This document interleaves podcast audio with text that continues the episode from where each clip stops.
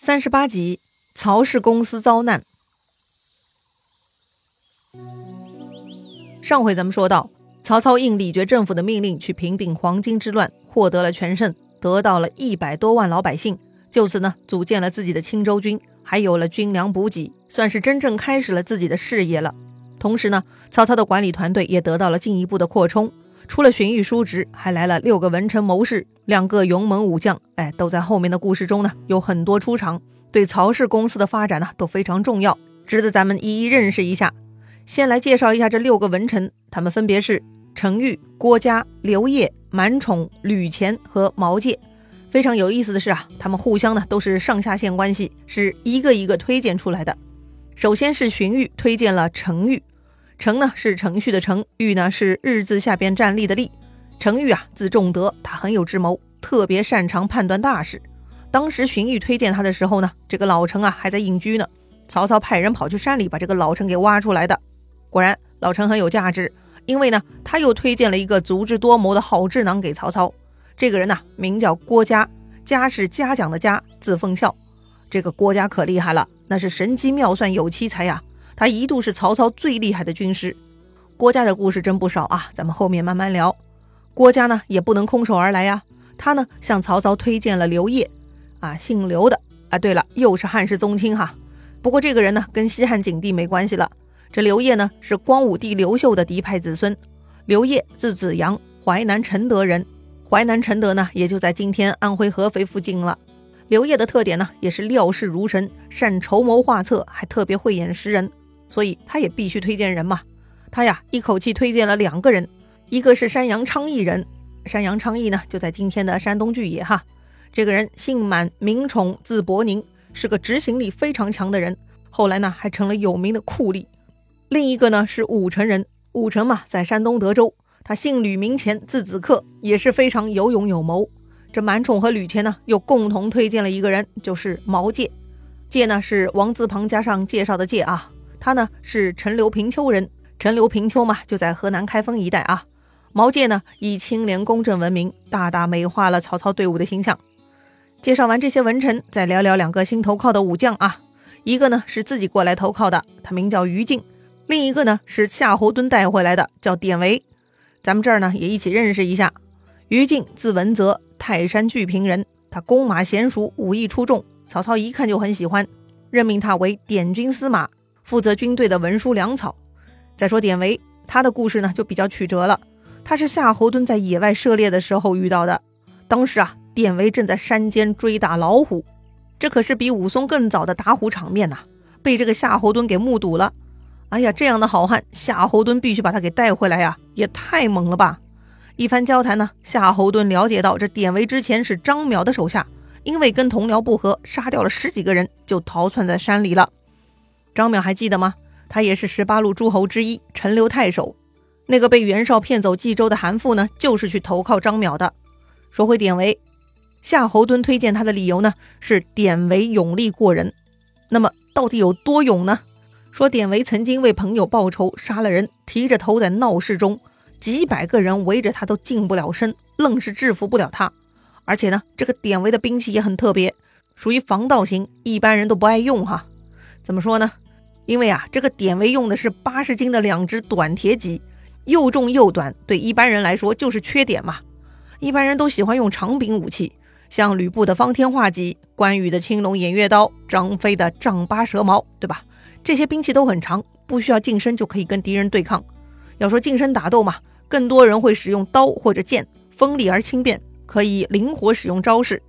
但这个典韦用的短戟啊，又特别重，八十斤。带上这种武器，就是一路上在消耗体力呀。你说是不是防盗了嘛？谁爱用啊？还真的是大力士典韦的专属了哈。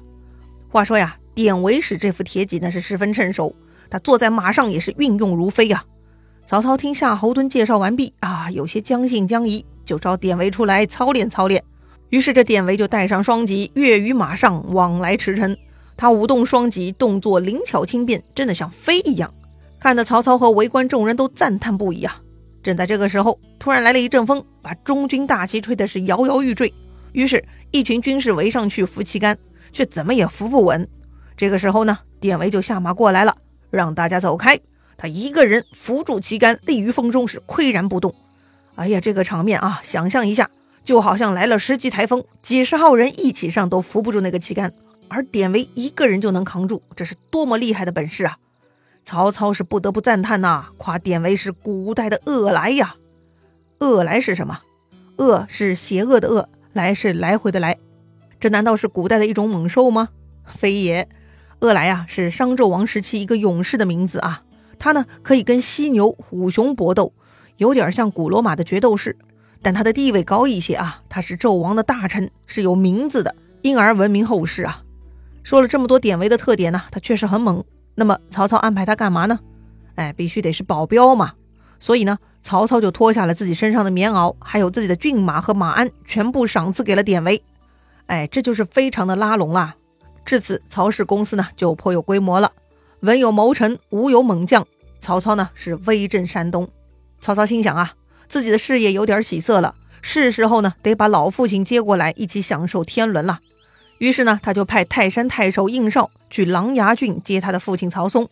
这个琅琊郡呢，就在今天山东临沂地区啊，属于当时的徐州辖区。当时的徐州太守呢，名叫陶谦，字公祖，他为人宽厚，比较老实，也是十八路诸侯之一啊。他呢，看到曹操日益做大，也想结交曹操。这回听说曹操经过自己的领地要去接他老爸，陶谦觉得呀，是个好机会，可以表现一下自己的友善，就可以顺理成章结交曹操了。于是呢，陶谦就亲自出城迎接曹嵩一行。他是大设宴席款待两日，搞得非常热情。说来呢，曹嵩本来就是朝廷的高官，只是因为董卓祸乱朝廷，曹嵩才不得不隐退的。如今得到了久违的别人的奉承，也确实是很爽很满意呀。好了，休息够了，好话也听够了，就该启程了。要说呀，曹嵩的队伍很大，他除了自己家的，还有弟弟曹德一家的，上下老小一共四十多个人，还有家奴随从一百来人。再加上有一百多辆车子，队伍那是非常庞大的。要说怎么会有这么多车子呢？难道每个家奴都能坐辆车吗？当然也不是啊，这些车子里装的呢都是曹嵩的积蓄啊。听说过三年清知府，十万雪花银吗？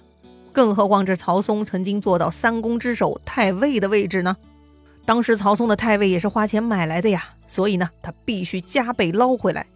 陶谦看曹嵩这么大的队伍，也没有军将保护，出于善意啊，他就派遣自己手下都尉张凯带上五百兵士护送。这个陶谦真的是太贴心了哈，曹嵩很满意。